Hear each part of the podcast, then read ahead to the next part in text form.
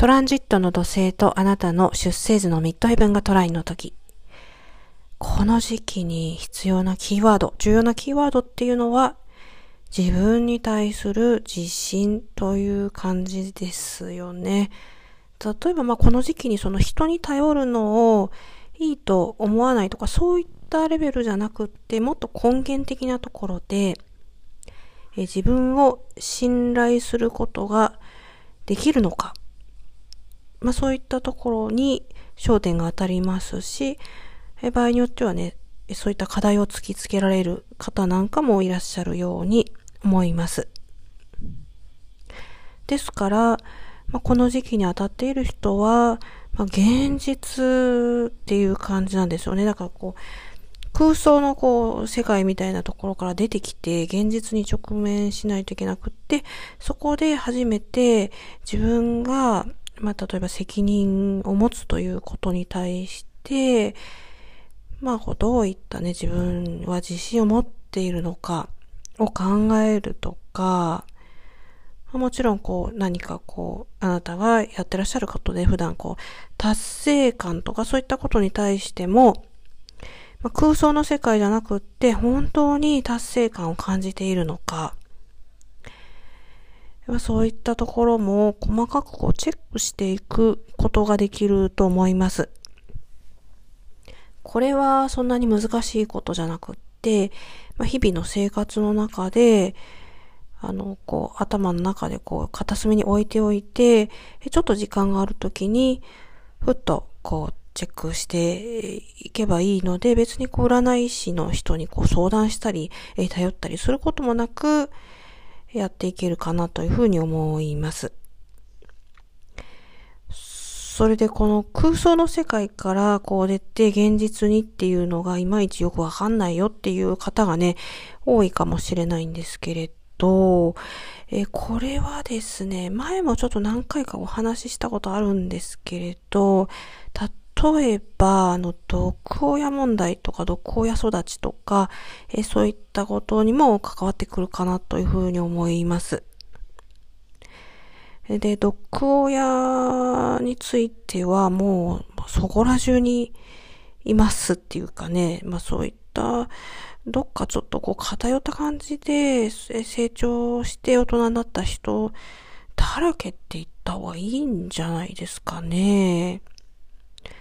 まあ、自分だってそうなんですよね。まあ、完璧な親なんていないですからね。で、その、この、現実にこう空想から出るっていう時に、一番こうやってはいけないところがあって、で、よくね、これ、鑑定の相談なんかでも、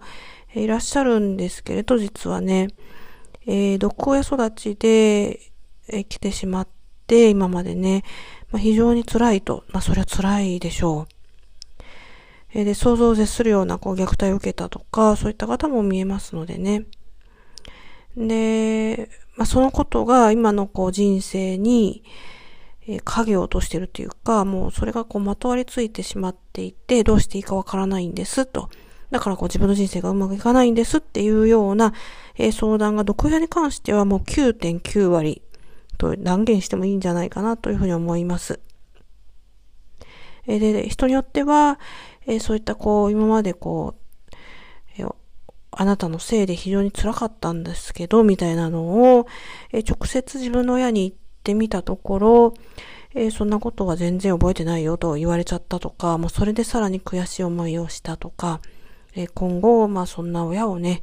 え介護する必要なんてあるんですかね？とか、まあもう本当にね、ここでちょっと話しきれないぐらい、えご相談を受けてきてるんですけれど、えだからですね、その、それってだからその空想、まあ、空想ではないんですけれど、この今の現実問題、えー、に、えー、頭がこう出てき、これば、え、もう今人生で、まあそ、そんなことをね、ちょっと言ってられる年齢でもないですよね。あの、特にロスジェネ世代の私なんかも、えそうなんですけれども、もうそういう、あの、過去はもう、あの、あったのはあったんだけど、まあ、いい加減それ振り切ってですね、自分の人生出ていかないと、もうどうしようもないんですよ。それぐちぐちぐちぐち過去のことずっと言っていても、ぐちぐち言いながら自分も死んでいくのかなとかそういう風になってっちゃうので、だから現実に出ないといけないんですよね。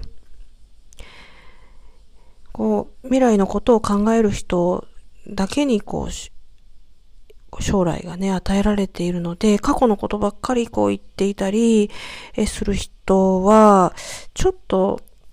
やばいかなっていう風な感覚があります。もちろん、あの、占いなので、まあ、鑑定の場でしかそういったことを、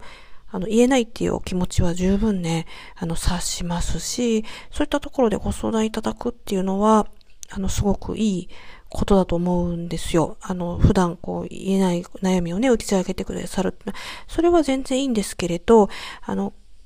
こう、鑑定とかそういった場所じゃなくって、全然こう普通の、え今こう、皆さんがこう生きてる環境で、例えばこう友人とか、そういう人にこうそういった愚痴をぶちまけてみるとか、えー、そういったことは知っていらっしゃる方結構ね、多いと思うんですけれども、それやめた方がいいですね。あの、聞いてる方非常に、えー、辛いし、そんな話、聞きたくないし、まあ、友情関係っていうのはもちろんこう辛いことを乗り越えるえ仲間でもあるけれど、基本的には楽しい話をしない人とは、えー、疎遠になってっちゃいますよ。どいいつもなんかこう、過去にあれされたんだよねとか言われてると、どんどんこう気持ちが聞いてる方も重くなるので、えー、そういった、えー、ことをか、あの、言わずに、あの、本当に辛い時はそういったこう、占いとか、まあ、カウンセラーとかでもいいですし、そういったところに、えー、話をこう聞いてもらうみたいな、えー、感じで、現実問題はもう未来を向いて、えー、一緒に、え、行くしかできないかなと思います。え、私も、友人関係はそういった未来志向の人としかちょっとね、もうこれからも、今、日本も結構もうコロナとかでかなり、えー、やばい状況になってて、まあこれからどうなるのかなっていうところではありますけれども、そういったね、こう、過去の言葉かぐちぐち話す人とはちょっともう付き合えないかなっていうところまで、あの、最近はね、来ています。ということで、ちょっと関係ない話かもしれないですけれど、えー、頭の中ね、空想からもう出て、もう現実問題、いかにみんなと手を取り合って生きていくかを考えていきましょう。